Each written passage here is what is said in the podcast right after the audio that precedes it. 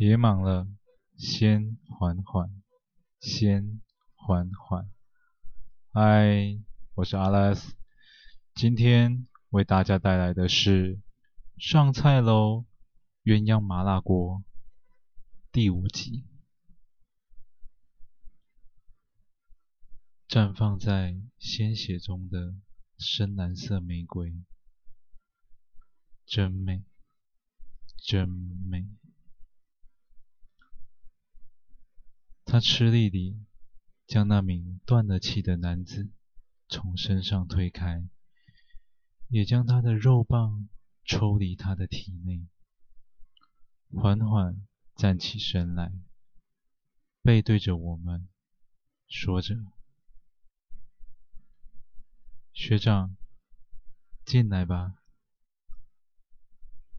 这时，我和学长不禁心头一惊。诶，他怎么会知道我们就在门外？他叫我学长。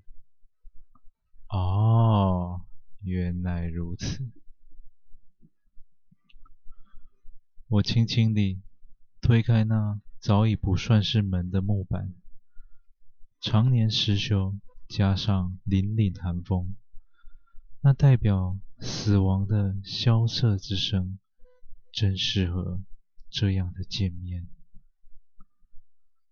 他转过身来，望着我们，看上去并没有为了刚刚的欢愉感到羞耻，反倒像故意给我们看的一样。学妹，才大一的年纪，手术刀就用得如此娴熟，不简单呐。他坚定的眼眸中突然闪过一阵疑惑，但很快就消失了。他一边将修女服穿上，一边说着：“学长。”如何得知我是大医生呢？你今日引我前来所做的一切，看似毫无关联，但却暴露了你的身份。学长，说说看，那笑容真能堪比隐隐的甜美，但多了一份。我看不出来的悲伤。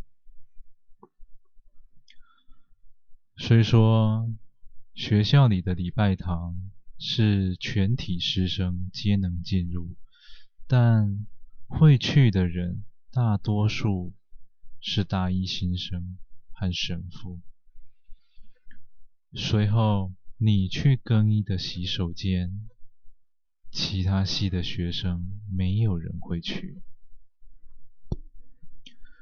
那是只有医学院的学生才会去，而且是低年级生。学长真是聪明啊，真不愧是面馆工读生。那双充满黑暗的诡谲双眼，让我和身旁的学长不禁感到错愕。我们眼前的女孩到底是谁？他想做什么？你才大一，怎么会知道面馆的事？难道是有人泄密了吗？学长终于开口了，但他的语气中带着愤怒。与恐惧，面馆对他而言何其的重要。如若真的有人泄密，学长肯定会将那个人找出来，把他给煮了。是我自己发现的。学长勃然大怒，这怎么可能？我们只会挑选大三以上的学生，而知道秘密的人就只有那些人。你从未踏进命馆一步，又如何能够得知？他静静地看着我，仿佛他则，仿佛他能得知秘密是与我有关。学长此时沉重地问着我：“明凡？”猜是，不是学长泄密，是之前有一天半夜里，我睡不着，外出散步的时候，我走在美食街上，突然间，我闻到前方有一股浓烈的血腥味，是走在我前方的明凡学长身上。散发出来的。自小，我的鼻子就十分灵敏，特别是在冬天。这时，我突然恍然大悟，走到他的面前，紧盯着他的双眼，抓起他那白皙纤细的玉手。这一切都全是你的猜测与想象。你从未证实与确定，却赌了这一把。你到底想做什么？求生之人能救，求死之人救不得。他虽然没有回答我，但他的双眼诉说了他的心之所向。清澄如水，却一片空白，仿佛早已死去。我想做祭品，祭品。是的，面馆最近不是推出冬季新菜色吗？叫鸳鸯麻辣锅。虽然我不知道是什么意思，但我心甘情愿。只要学长帮我一件事。什么事？他靠近了我的耳边，轻声低语着。听完后，我沉思了一会儿。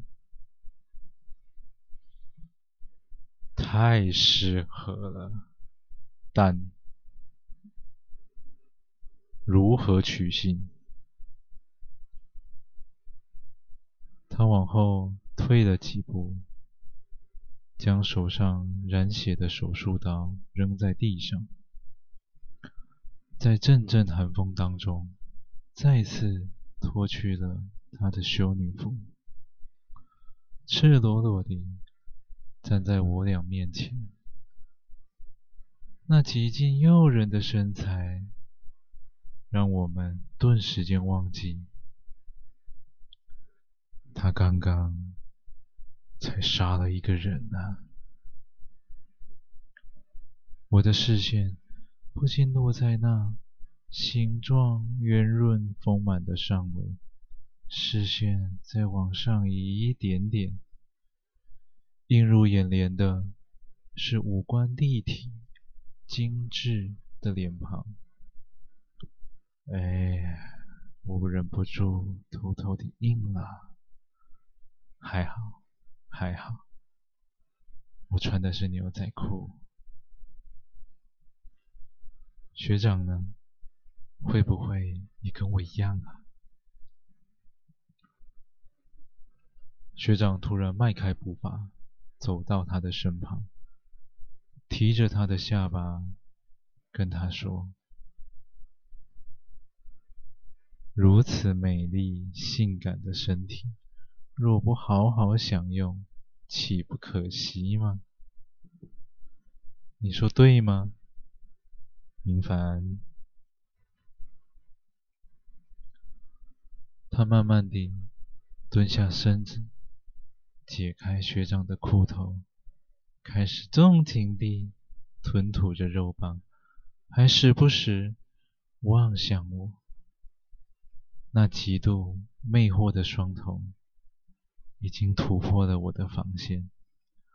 我走到他的身后，扶起他的柳腰，将我那早已冲洗完毕的肉棒，整根塞进那满是精液和饮水的小穴之中。你的请求，我们答应了。